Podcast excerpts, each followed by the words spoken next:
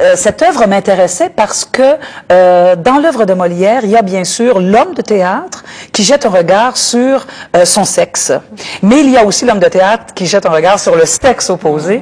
Et les figures féminines de Molière m'ont toujours questionné.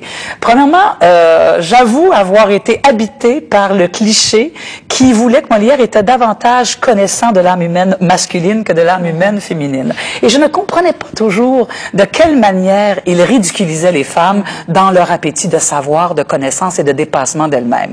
Les précieuses ridicules et un espèce de prétexte aux femmes savantes. Et les femmes savantes, Philamètre, Henriette, Armande, Bélise, ridiculisées de par cet appétit qu'elles ont d'accéder au monde de connaissances réservé aux hommes à l'époque. Et donc, on a le fait des féministes avant l'heure. Euh, donc, ce sont les femmes qui avaient raison dans les femmes savantes que j'ai créées euh, à la nouvelle compagnie théâtrale. Et c'est les hommes qui étaient à la remorque de ce savoir et donc de cette révolution féministe avant l'heure. Euh, il y avait, entre autres, une servante qui était euh, jouée par une actrice euh, très féministe, très engagée, et on n'arrivait pas à savoir de quelle manière elle pouvait tenir un discours totalement rétrograde disant les femmes doivent écouter les hommes, les femmes doivent être les servantes des hommes, les femmes doivent être au service des hommes.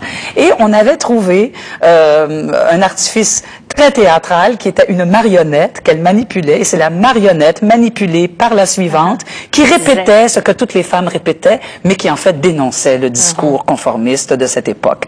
Et donc c'est un éveil de conscience. Et Molière est encore aujourd'hui quelqu'un qui éveille nos consciences.